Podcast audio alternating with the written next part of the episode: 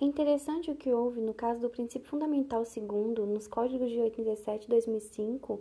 e terceiro nos códigos de 75 e 79, que tratam respectivamente do bem-estar da pessoa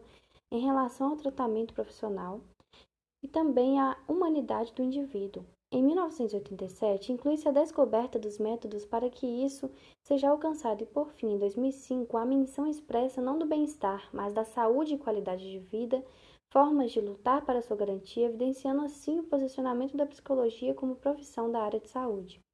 Outra alteração importante que corresponde à democratização do acesso à profissão diz respeito à introdução do princípio fundamental quinto no Código de 2005, que ressalta a necessidade de o psicólogo contribuir